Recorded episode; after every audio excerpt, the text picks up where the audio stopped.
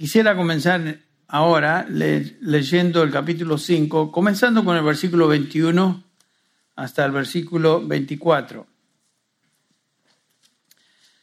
Pablo dice así, sometiéndoos unos a otros en el temor de Cristo. Versículo 22, las mujeres a sus propios maridos como al Señor, porque el marido es la cabeza así de la mujer, así como Cristo es la cabeza de la iglesia, siendo el mismo, él mismo el Señor, el Salvador del cuerpo. Pero así como la iglesia está sujeta a Cristo, también las mujeres deben estarlo a sus maridos en todo. Este es el pasaje donde nos encontramos. Recuerden ustedes que comenzó el argumento del apóstol Pablo en el, en el versículo 18, cuando nos habla de la plenitud del Espíritu, donde dice, no os embriaguéis con vino en lo cual, en lo cual hay disolución, sino sed llenos del Espíritu. Inmediatamente Pablo comienza a darnos las características de qué es ser lleno del Espíritu. En el versículo este, 19, cómo se demuestra la plenitud del Espíritu, alabando en nuestro corazón al Señor. En el versículo 20 se demuestra dando siempre gracias por todo. En el versículo 21 que acabamos de leer, sometiéndoos unos a otros. O sea que todos estos participios que aquí vemos, alabando, dando siempre gracias y sometiéndonos, vienen del el imperativo o el mandamiento que encontramos en el versículo 18, ser llenos del Espíritu. Y esta es la manera como demostramos que estamos siendo llenos del Espíritu, por medio de estas características. Una de estas características, la tercera en la lista, es lo que acabamos de leer en este pasaje, la sumisión mutua sometiéndoos unos a otros. Es obvio que nuestra tendencia carnal natural no es de someternos unos a otros. No considerar al otro como más importante que nosotros, sino considerarnos a nosotros como los más importantes. Y después el resto. Entonces es obvio que si uno va a demostrar esa actitud de considerar al hermano como más importante que uno, debe ser una persona llena del Espíritu, una persona guiada por el Espíritu de Dios, porque naturalmente no lo puede hacer. Vimos que Pablo nos enseña lo que, en un sentido, lo que significa ser lleno del Espíritu en el capítulo 2 de Filipenses, que leímos. Ah, nada hagáis por egoísmo o por vanagloria, sino que con actitud humilde, una actitud de sumisión, cada uno de vosotros considera al otro como más importante que a sí mismo. Eso es someterse el uno al otro, no buscando cada uno sus propios intereses, sino más bien los intereses de los demás. Entonces, es obvio que Pablo quiere hacer hincapié en que estas actitudes son solo el resultado de ser llenos del Espíritu. No pensemos que simplemente, ah, bueno, ahí dice eso, lo voy a hacer así. No, tiene que, tiene que ser guiado uno eh, lleno del Espíritu Santo de Dios que reside en nosotros. Ahora, entre esos imperativos, entre esos mandamientos, ahora Pablo en el versículo 22 mueve nuestra atención a cómo la sumisión se expresa en el contexto de un matrimonio entre dos creyentes, esposo y esposa. Y aquí tenemos un imperativo bíblico para cada, para cada mujer casada. Las mujeres a sus propios maridos. Noten que el verbo no se encuentra ahí. Creo que Valera lo tiene como que se sometan, pero las mujeres, eh, eh, Biblia de las Américas dice, las mujeres estén sometidas a sus propios maridos, estén sometidas, está en paréntesis, porque no se encuentra el verbo en ese versículo, sino que viene del versículo 21. Sometiéndoos unos a otros, las mujeres como ejemplo a vuestros maridos. Entonces, este, ese es lo que Pablo nos enseña acá, pero es un imperativo bíblico para cada mujer cristiana. No es una opción, no es algo optativo, no es una ocurrencia del apóstol Pablo, como muchos dicen. Bueno, Pablo hablaba así porque era un machista. Era un hombre que había sido absolutamente influenciado por las escuelas rabínicas de la época que consideraban a la mujer como algo secundario, casi como una esclava. Entonces, por eso Pablo se deja llevar. Pero Pablo nunca habla porque sigue la opinión de alguna escuela rabínica o alguna idea particular, sino que Pablo siempre habla como apóstol del Señor Jesucristo. Por lo tanto, todo lo que él dice tiene la autoridad apostólica, así comienza la carta. Pablo, apóstol de Cristo Jesús. Lo que Pablo escribe acá, escribe como apóstol, lo cual quiere decir, lo escribe por inspiración directa del Espíritu Santo sobre él, y lo que él dice es palabra de Dios. Lo que tenemos aquí en la escritura no son opiniones humanas es palabra de Dios. Entonces no podemos acusar al apóstol de ser un machista y por lo tanto habla de esa manera.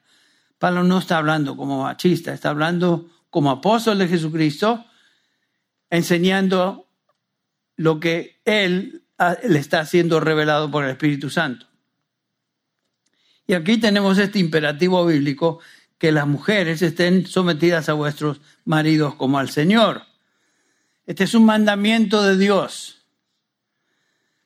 Es un mandamiento que viene del mismo Espíritu de Dios.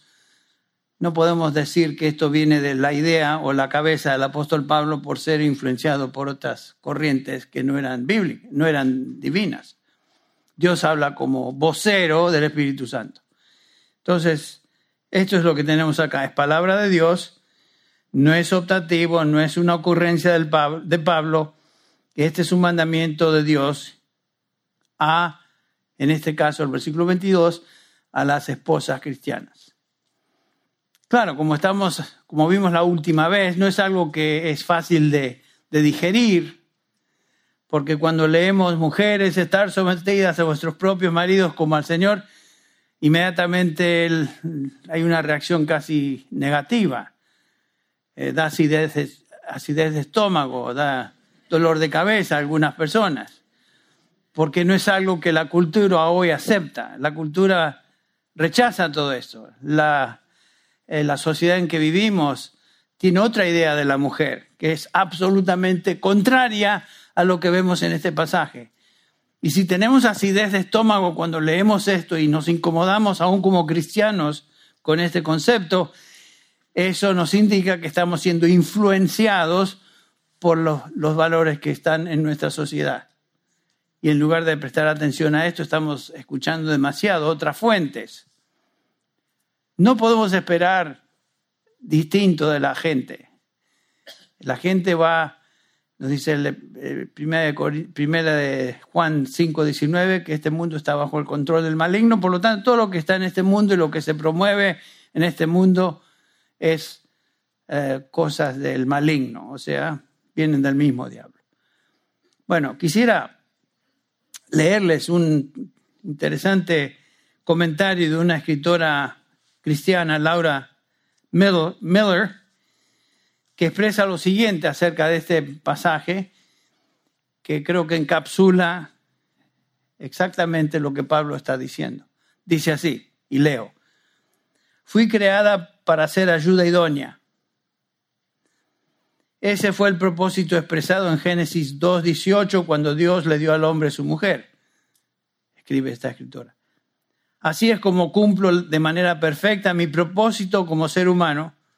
Cuando estoy siendo una ayuda idónea a mi esposo, estoy cumpliendo de manera perfecta mi propósito como mujer, el ser ayuda idónea. Al ser ayuda idónea, no soy menos que mi esposo como persona. Mi feminidad ciertamente no estorba a Dios en su diseño soberano de llamarme a sí mismo como hija, ni me liga a una relación de menor calidad con Él. De hecho, la escritura demuestra que Dios no consideró mi sexo cuando me salvó, ya que no hay judío, ni griego, ni esclavo, ni libre, libre ni, ni mujer, ni varón, porque todos vosotros sois uno en Cristo Jesús. Perfecto. Esta mujer entendía y entendió exactamente lo que Pablo está enseñando en este pasaje. Bien dicho. Una cosa es ser llamado a salvación, donde Dios no hace distinciones de sexo, como ella lo expresa, no hay ni varón, ni mujer, ni esclavo, ni libre, ni judío, ni griego, sino que somos todos. Eso es el llamado a salvación. Pero una cosa es ser llamado a salvación, otra cosa es ser llamado a una función particular dentro del matrimonio, que es lo que tenemos aquí. La mujer fue llamada a ser y ayuda idónea. Ese es el llamado de Dios para la mujer. ¿Alguna discusión al respecto? están, están, están. Mm. Sé que en, nuestra, en nuestro contexto no, no nos estamos choqueados, pero leemos eso en, en una reunión normal de gente, uf, piedras comenzaban a ser disparadas en esta dirección. Pero ¿qué clase o prototipo de mujer moderna es lo que vemos hoy? No es la que acaba de escribir esta Laura Miller. Revistas, programas de televisión, comerciales, cinematografía, radio, etc. Eh, lo que vemos aquí no es la mujer que se proyecta, que se expresa en, en el Nuevo Testamento. Yo recuerdo aún unos 60 años atrás que era un chico Usted va a decir, wow, este tipo es más viejo que Matusalén. ¿eh? en, los, en los años 60, digamos, 50 y 60, yo recuerdo que la televisión todavía era blanco y negro. Imagínense, de esa época vengo. Y había programas de televisión que reflejaban hogares donde la madre era ama de casa, cuidaba a los chicos, cuidaba a su esposo, y todo el mundo contento. Eso es lo que se proyectaba en esa época. Pienso en varios este, programas de, así familiares. No me acuerdo los nombres, pero Dick Van Dyke Show era uno de ellos que me encantaba ver porque me decían que yo me parecía a Dick Van Dyke. Este, Leave It to Beaver era otro. Ustedes pueden pensar, ¿vos sos tan viejo también? Bueno, el punto es que presentaban a la mujer distinta a lo que vemos hoy. No, ama de casa, cuidando su hogar, etc. A menudo, sin embargo, en el, en el contexto de la mujer moderna, ese no es el caso. Es una mujer independiente que compite en cada esfera con el hombre, se enfoca en ella misma, su figura, su carrera, no se somete a su marido, demanda igualdad en todo, en algunos casos tiene relaciones ilícitas con otros hombres, porque al fin y al cabo la sociedad así lo hace y nadie se molesta. En muchos casos sus matrimonios terminan en divorcio, lo cual casi a veces se espera. Esta mujer es muy distinta a lo que describe la escritura, como una mujer virtuosa, una mujer hacendosa, que es justamente lo que nos habla, nos dice el capítulo 31 de Proverbios o Proverbios 31, cuando dice el versículo 10, noten esto, mujer virtuosa, ¿quién la hallará? Aún en esa época era muy difícil de hallar. ¿Quién la hallará? Su valor supera en muchos al de las joyas. O sea, es muy difícil de encontrar. Y más hoy, hoy que nunca. Muy difícil de encontrar. Los versículos del 30 al 31 de Proverbios describen la identidad de una una esposa ideal. Esta es la mujer, sin embargo, que agrada a Dios, que Él exalta. Es un ejemplo de, ama de casa, un ejemplo como madre, un ejemplo como esposa, un, un ejemplo como miembro en la sociedad en la cual ella vivía.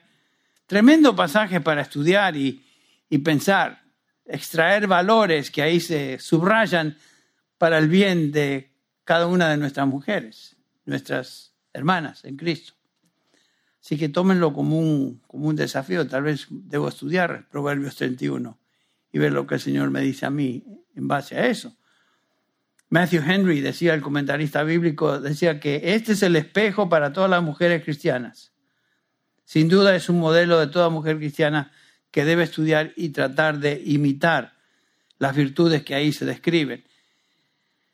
Y es, importante notar entonces el paralelo que existe entre este pasaje de Proverbios 31 y las virtudes que el Nuevo Testamento enseña en cuanto a la mujer virtuosa. Estaremos examinando hoy algunos de estas virtudes. Este, con eso en mente, regresamos ahora a este, nuestro pasaje de Efesios 5. Efesios 5, los versículos que acabamos de leer, donde la, el tema principal es el tema de la sumisión. Comenzando con esta frase, las casadas estén sujetas, sumisas a sus propios maridos. Y digo que es el énfasis principal del apóstol Pablo en estos versículos que van hasta el capítulo 6, versículo 9, porque Pablo lo subraya. Noten, por ejemplo, Efesios, bueno, 5, 22, lo leemos, sometiendo, ah, perdón, las mujeres estén sometidas a sus propios maridos, como al Señor. Noten el mandamiento similar en el capítulo 6, versículo 1, hijos, obedeced a vuestros padres en el Señor. El capítulo 6, eh, versículo 5, ahora, siervos, obedeced a vuestros amos en la tierra. Eh, Pablo está hablando de la sumisión, sumisión mutua en el versículo 21 unos con otros y luego lo aplica a tres grupos. Matrimonio, hijos a padres, siervos a amos. El Nuevo Testamento enseña en varios pasajes que la sumisión es una virtud cristiana. El ser humilde, sumiso, es una virtud cristiana. Vimos ya en el capítulo 2 de Filipenses, como Pablo lo expresa. Tened el uno al otro una actitud de, de, pensar en el otro como más importante que uno mismo. Esa es la actitud, considerar al otro como más importante que uno mismo. Pero particularmente ahora en el matrimonio, la mujer cristiana, nos enseña Pablo, debe demostrar una actitud de sumisión a su esposo. Otra vez, ese concepto es intolerable al contexto políticamente correcto en el cual nos encontramos hoy. Eh, esto no se pondría en la televisión, en las noticias. Si algo como esto sale, nos empiezan a, perseguir aquí, tal vez nos llevan a la cárcel, no sé, estoy exagerando. Pero el punto es que la sumisión en el Nuevo Testamento no es un tema debatible las casadas estén sujetas a sus maridos es una afirmación clara y abundante en la enseñanza apostólica. No es solamente de Pablo. ¿Qué es la motivación bíblica para someter, para que la mujer, mejor dicho, se someta a su esposo? ¿Por qué debe hacerlo? ¿Qué, ¿Por qué la mujer cristiana debe estar sometida a su esposo? Y como vemos, es una, un motivo principal que aquí el, apóstol Pablo subraya.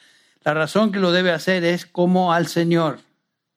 Versículo 22 al final, lo hace como al Señor. Esa es la razón, ese es el motivo. Lo mismo sucede en las otras relaciones.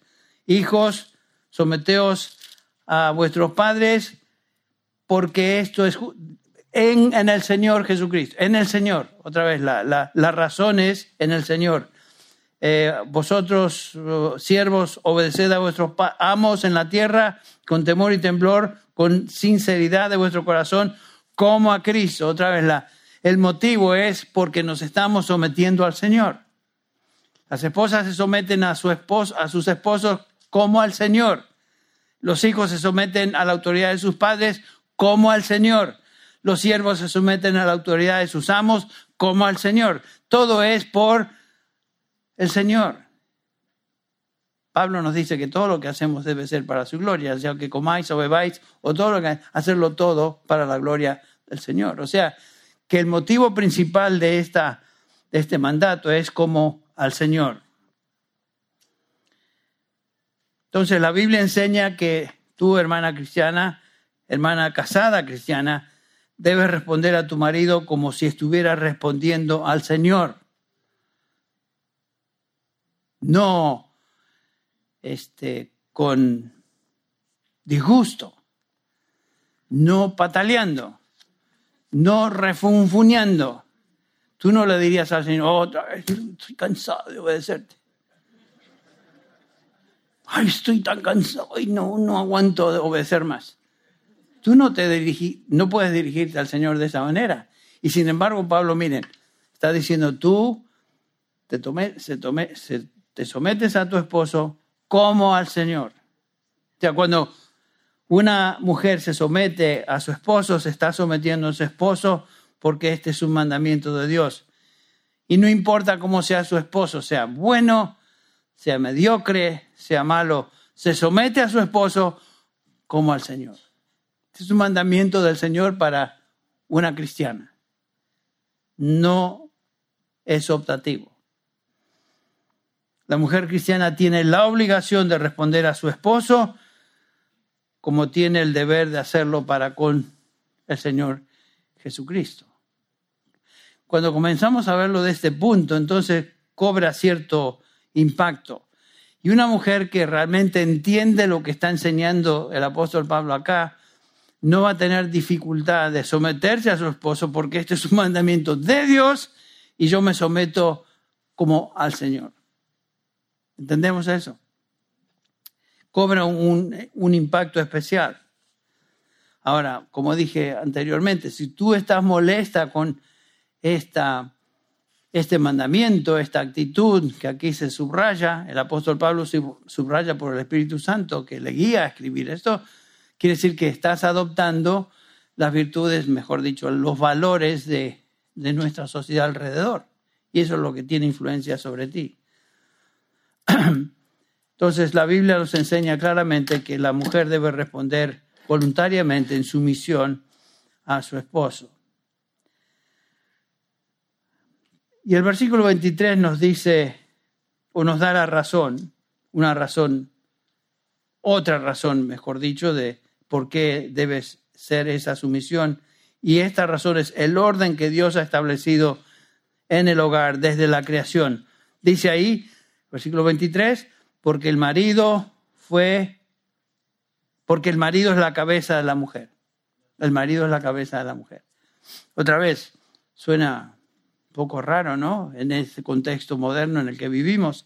Pero ese es el orden de la creación. Cuando leímos el capítulo 2 de Génesis, ustedes recuerdan, en el versículo 18 leemos que el Señor Jehová, Dios, dijo, no es bueno que el hombre esté solo, le haré ayuda idónea.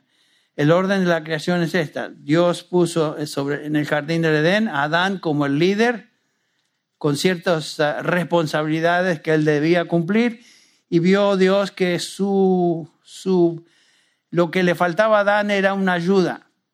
El estar solo no era suficiente y es la razón por la cual creo yo este, Dios le dio a Adán la responsabilidad de nombrar los animales del, del Edén, del campo. Comienza Adán a nombrarlos uno por uno, este, macho, hembra, macho, hembra, macho, hembra y de repente se da cuenta que Adán y le falta algo. O sea, Adán no estaba completo hasta que Dios le, dio una ayuda idónea. Por eso dice el versículo 22 de Génesis 2, de la costilla que el Señor Dios había tomado del hombre, formó una mujer y la trajo al hombre. Versículo 24, por lo tanto el hombre dejará a su padre y a su madre, se unirá a su mujer y serán una sola carne. El hombre solo era incompleto y Dios decide que le va a dar una ayuda idónea, compatible, un complemento a lo que él era. Y ese complemento era su esposa, su mujer. Esto es creación de Dios. Esto es orden de la creación. Dios lo estableció. Dios crea la relación matrimonial, un hombre, una mujer, unidos en matrimonio para siempre cada uno con una función particular. Esta es idea del Creador y por lo tanto es buena sobremanera. ¿Se acuerdan lo que dice al final del capítulo 1 de Génesis? Dios, vio todo lo que había hecho y era bueno sobremanera. Solamente una cosa no era buena, era la soledad, la, la falta de incompleteness, I want to say. La falta de, de este, perfección en el caso de Adán, le faltaba su, su ayuda idónea. Por eso el Señor crea a Eva. Esta es la idea de Dios, es creación de Dios, por lo tanto es bueno sobremanera. nos dice acá que Adán o el hombre es la cabeza de la mujer, el versículo 23 lo tenemos que leer otra vez. El hombre, porque el marido es la cabeza de la mujer, así como Cristo es la cabeza de la iglesia. Es la cabeza de la mujer por diseño divino, por creación. Eh, no es por ser superior a, a nada, no es por ser superior a su mujer, sino que es por creación, diseño divino. Él fue puesto como cabeza en esa relación. Y entendemos eso. La cabeza fue puesta en el cuerpo para que el cuerpo respondiera a lo que la cabeza dictaba o enseñaba o guiaba. Un cuerpo que funciona sin dirección de la cabeza es una, un cuerpo deforme, es una tragedia.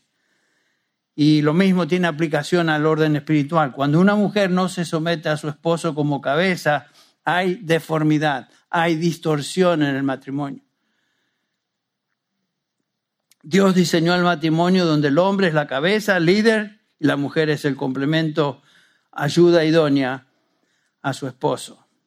Y entendemos esto en otros contextos. No puede haber varias cabezas en todo. Siempre tiene que haber alguien que dirige, alguien que es, indica la dirección en la cual las cosas se van a hacer. Por ejemplo, en un equipo de fútbol, todos juegan al fútbol en un equipo de 11, pero hay un capitán y el equipo responde a la dirección del capitán. Tal vez no es el mejor jugador de todos, pero él es el capitán.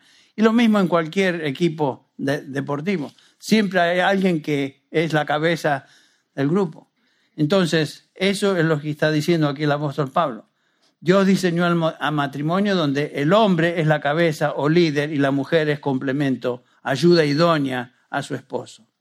Y el modelo lo tenemos aquí en el versículo 23, así como Cristo es la cabeza de la iglesia.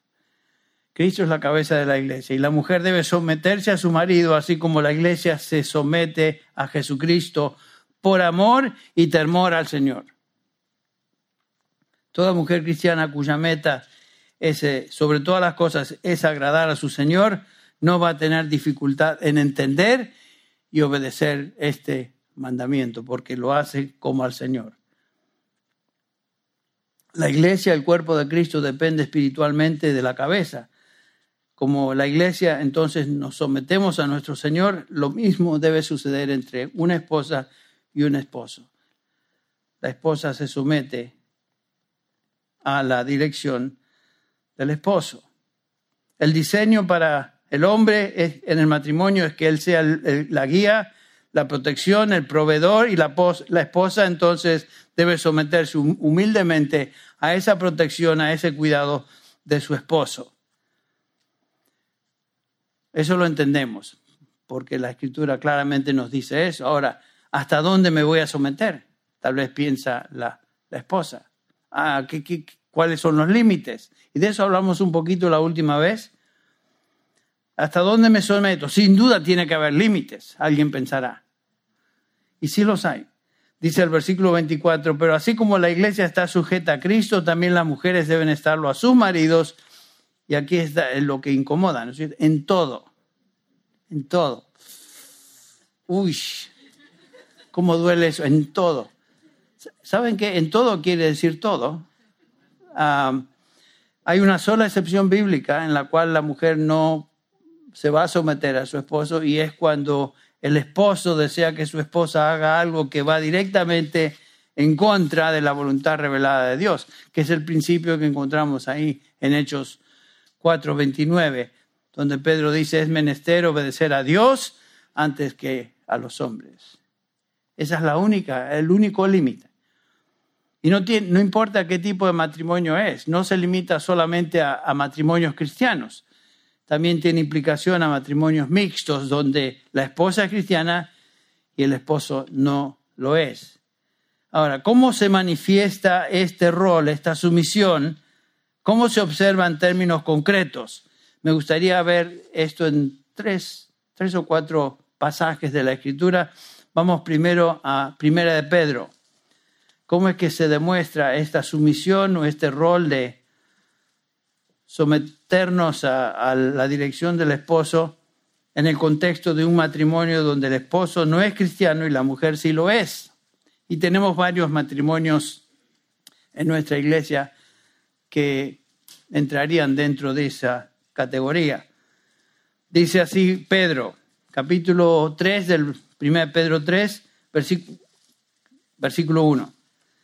Asimismo vosotras mujeres, estad sujetas a vuestros maridos, del modo que si alguno de ellos son desobedientes a la palabra, ya inmediatamente nos damos cuenta, no son creyentes, puedan ser ganados sin palabra alguna por la conducta de su mujer. ¿Cómo, cómo se demuestra la sumisión? Por la conducta. Y continúa diciendo, al observar vuestra conducta, casta y respetuosa. No es cualquier conducta, es conducta casta y respetuosa.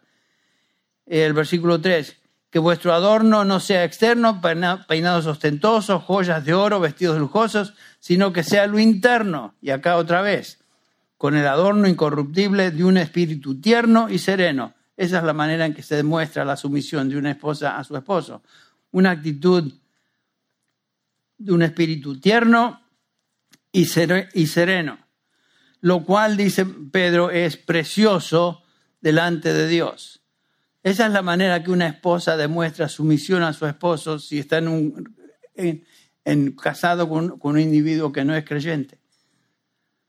No lo vas a convertir con palabras, no lo vas a convertir con gritos, no lo vas a convertir con tratando de ponerle folletos en su mesita de luz, lo vas a hacer sin palabras y lo vas a hacer simplemente con una actitud interna, una actitud sumisa, una actitud que aquí se describe como un espíritu tierno y sereno. Pero hay otras instrucciones que tenemos en el Nuevo Testamento que hablan a mujeres casadas. La primera, una casada con un inconverso. Ahora vamos a Tito 2. Tito 2, donde tenemos aquí una enseñanza del apóstol Pablo dirigida a dos tipos de mujeres, dos grupos de mujeres, ancianas y jóvenes. Y en este contexto, las ancianas, que son, como veremos, creyentes ya maduras en el Señor, en este grupo las ancianas van a enseñar ciertas cosas a las que son más jóvenes. Y esta es la instrucción. Tito 2, 3. Y tenemos varias mujeres en nuestra congregación que cabrían justamente en estos dos grupos, en uno de estos dos grupos. Asimismo, las, las ancianas, dice el versículo 3, deben ser reverentes en su conducta, no calumniadoras, no esclavas de mucho vino, que enseñen lo bueno. Noten que Pablo hace hincapié en, el testimonio personal de estas mujeres creyentes que han, son, están en el Señor y han estado en, en el Señor por años. Deben ser reverentes, de conducta, no calumniadoras, no esclavas del vino y por lo tanto deben tener una postura de enseñar o ser mentoras a mujeres más jóvenes. Dice el versículo 4, que enseñen a las jóvenes a que amen a sus maridos, que amen a sus, a sus hijos. Y después dice a ser prudentes, puras, hacendosas en el hogar, hogar, amables, sujetas a sus maridos, que es lo mismo que Pablo enseñó en Efesios 5, 22, para que la palabra de Dios no sea blasfemada. En este pasaje entonces encontramos instrucciones específicas a dos tipos de hermanas en Cristo, ancianas y jóvenes. Las mujeres ancianas y mujeres jóvenes, particularmente en el contexto del hogar. Ese es el contexto general. Las mujeres casadas ancianas, ¿quiénes son? Particularmente se refiere a mujeres, mujeres que ya habían criado hijos y habían concluido esta etapa de responsabilidad como madres y esposas y estaban ahora en condiciones de instruir a las mujeres jóvenes que estaban en ese proceso. Perdón. Por ejemplo, Pablo hace referencia a un grupo particular de ancianas en 1 Timoteo 5 que son viudas. Son ancianas, pero en este caso son viudas. Ya habían pasado por la época de criar hijos. Dice el versículo 3 de 1 Timoteo 5, 3. Honra a las viudas, que en verdad son viudas el versículo 7 ordena también estas cosas, que sean irreprensibles. O sea, está hablando del testimonio personal de estas hermanas en Cristo. Versículo 9 de 1 Timoteo 5, que la viuda sea puesta en la lista solo si no es menor de 60 años. Sin duda había en la iglesia una lista de viudas que la iglesia ayudaba, que la iglesia administraba particularmente, y aquí se, se observa por esta instrucción que la viuda sea puesta en esta lista solo si no es menor de 60 años. También habiendo sido la esposa de un solo marido, versículo 10 ahora, que tenga buen testimonio de buenas que tengan testimonios de buenas obras. Y después esta frase, si ha criado hijos, si ha mostrado hospitalidad a extraños, si ha lavado los pies de los santos, si ha ayudado a los, a los afligidos, si se ha consagrado en toda buena obra. Esta es una mujer que ya ha caminado con el Señor por años y demuestra un grado de eh, madurez espiritual. Estas son las personas, estas son las ancianas que deben estar encargadas de enseñar a otras mujeres casadas todavía jóvenes, ya que tienen la autoridad de hacerlo a través de su testimonio. Este pasaje nos ayuda a establecer entonces la identidad de estas ancianas, mujeres maduras, de buen testimonio, y en algunos casos viudas, que ya han pasado por esta etapa de criar hijos y tienen ahora un ministerio entre creyentes en la iglesia con otras mujeres. Esto me indica a mí que una mujer madura en el Señor puede tener un ministerio de servicio y de enseñanza a otras mujeres jóvenes en el contexto de la iglesia local, en el contexto de, de relaciones interpersonales, no oficialmente, sino como hermana en Cristo que se acerca a otras hermanas y les enseña a través de su ejemplo, sus palabras, su experiencia personal. Y este es un ministerio que cualquier hermana madura puede llevar a cabo en el contexto de la iglesia con otras hermanas más jóvenes. ¿Y cuál es la responsabilidad de estas damas? Conducirse de una manera piadosa y convertirse en mentoras, consejeras de las mujeres más jóvenes. Eso es lo que Pablo está diciendo ahí. Noten el versículo 3, el, versículo 3, capítulo 2 de Tito. Damos en Tito otra vez. Noten lo que hacen estas mujeres mayores. Versículo 3 nos dice que deben ser maestras de lo bueno.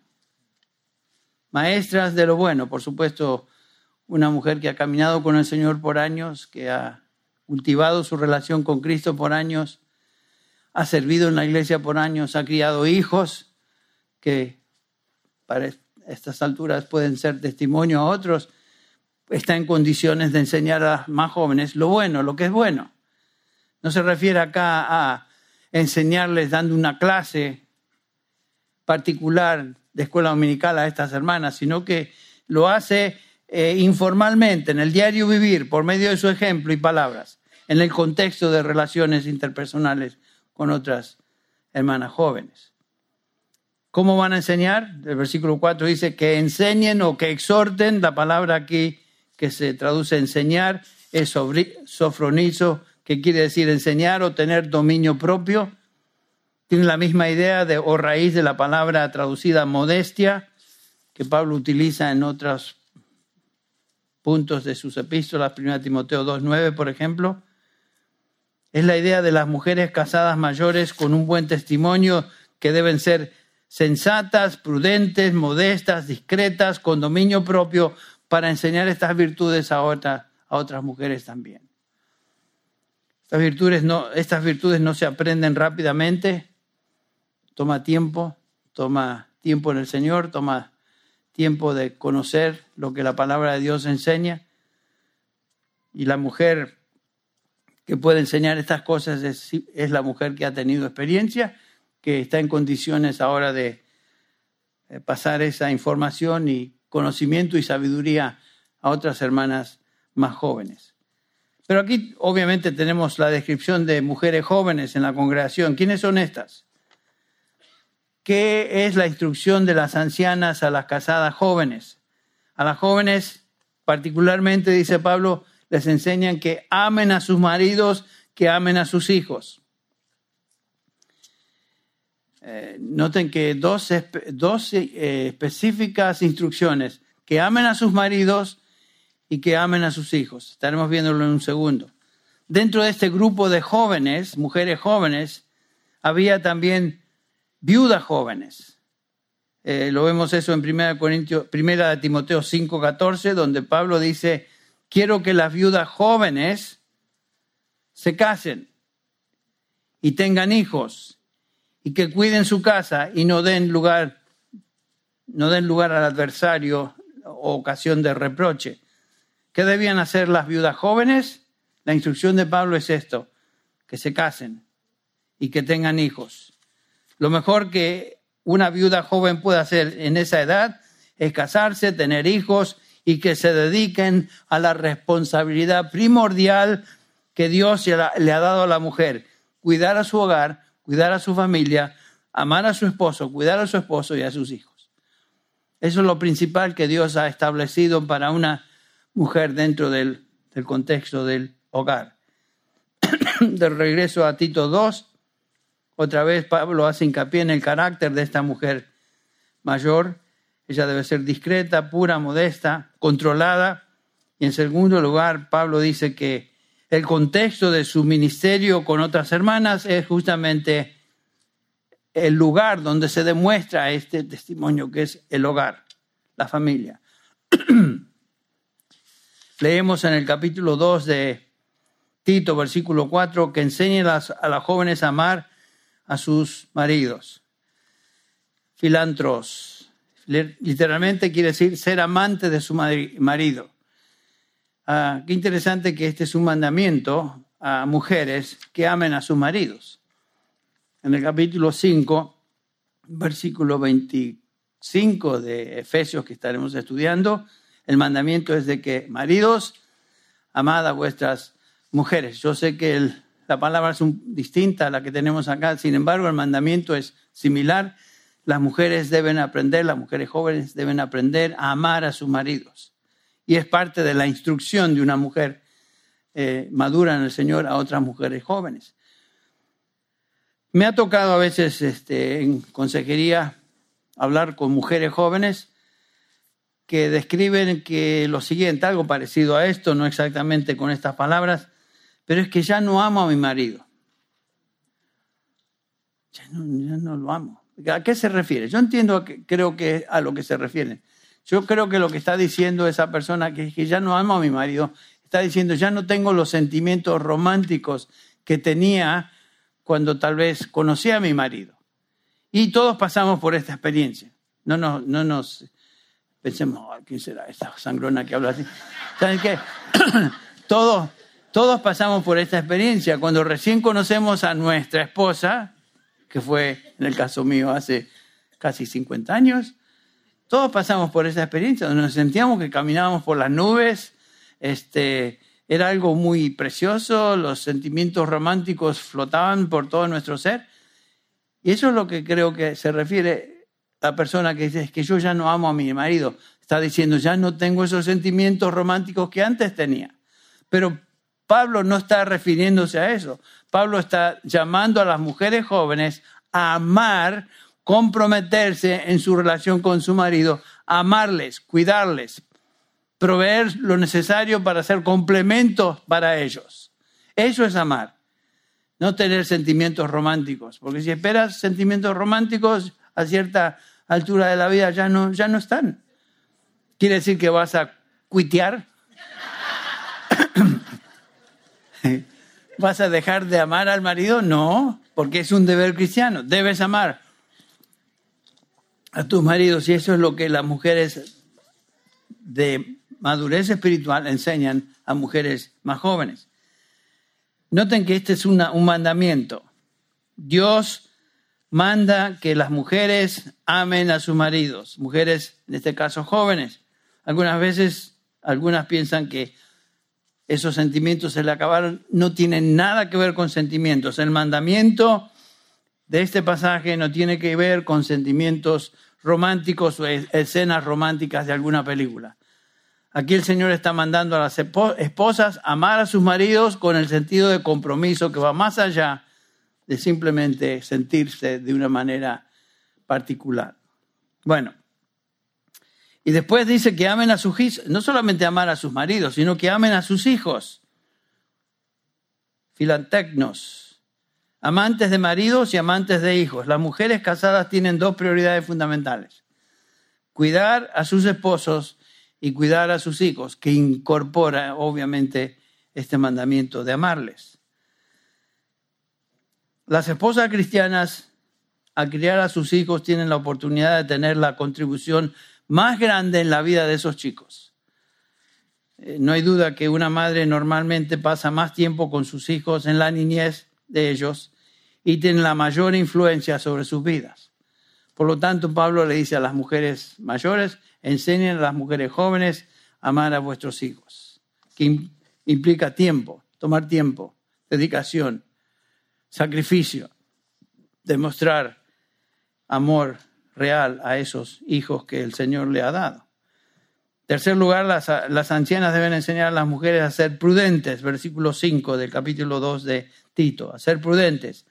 En otras palabras, saber cómo pensar, tener sentido común, tener sabiduría práctica, una mujer que ha madurado y caminado con el Señor está en una posición ahora de enseñar a una joven a enfrentarse a varias situaciones de la vida. Una madre que ha pasado por todo tipo de experiencia, conoce victorias, conoce derrotas y qué es lo que el Señor le ha enseñado, enseñado a través de los años y ahora puede contribuir a la enseñanza de mujeres que todavía no han llegado a ese punto, mujeres jóvenes. Y otra cosa que dice Pablo es que les enseña a ser puras, agnos, que quiere decir sexualmente fieles a, sus maridos en todo sentido.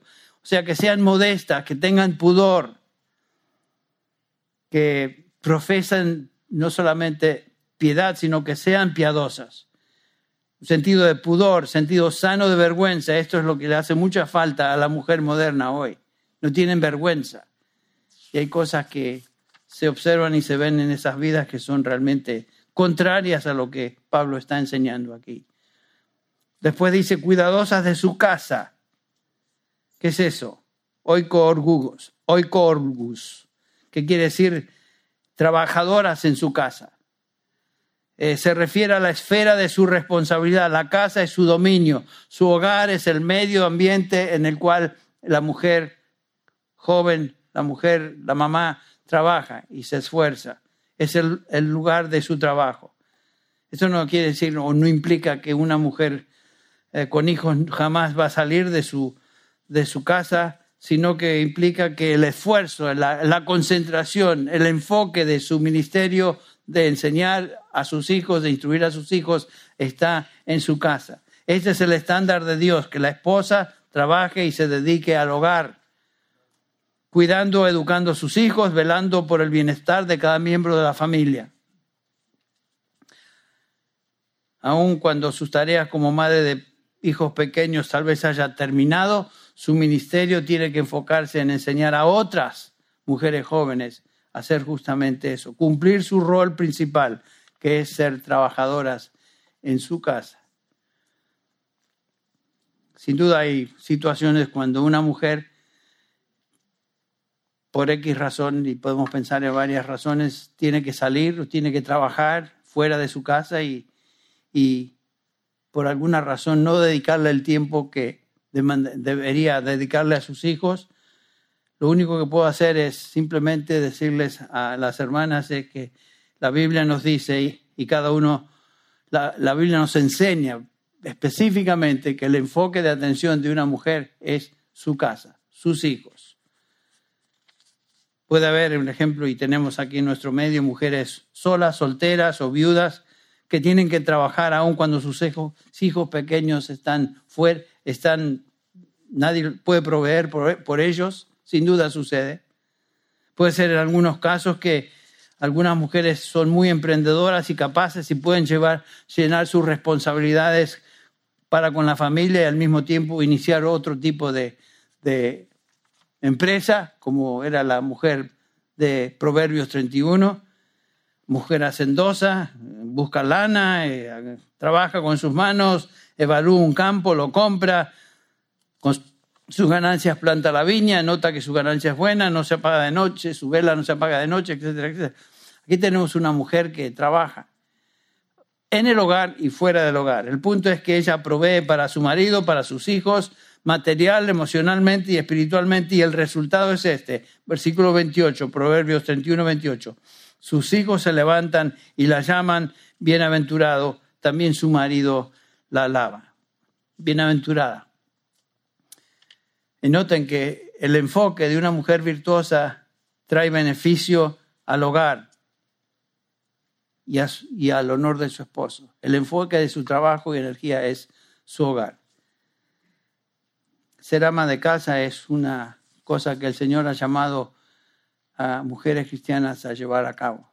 No es algo que está fuera de la moda.